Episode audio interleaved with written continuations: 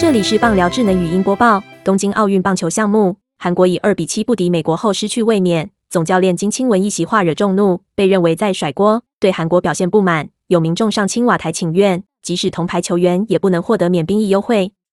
韩国连输日本，美国无缘晋级金牌战，尤其在输给美国之后，总教练金清文表示，没拿金牌不可惜，看到球员发展。看到韩国棒球不足，甚至还提到去问技术委员长的言论，让球迷相当不满。韩国青瓦台请愿布告栏上六日就出现，即使在东京奥运取得铜牌，也请取消免疫优惠。请愿人士透露，现行规定是为了鼓励透过体育提升国威。棒球在奥运铜牌以上，亚运金牌就能免疫，但是带领奥运的无能总教练战略不足，球员表现不振，让民众不满。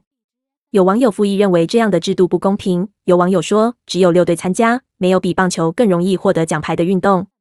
还有说不如输比较好。更有表达不想看到高薪拿铜牌也可以免疫。这篇在六日发出的请愿，七日早上为止只累积四千五百二十八名，必须一个月内获得二十万名连署，政府才会需要做出回应。本档新闻由 ET Today 新闻云提供，记者杨淑帆综合编辑，微软智能语音播报，慢投录制完成。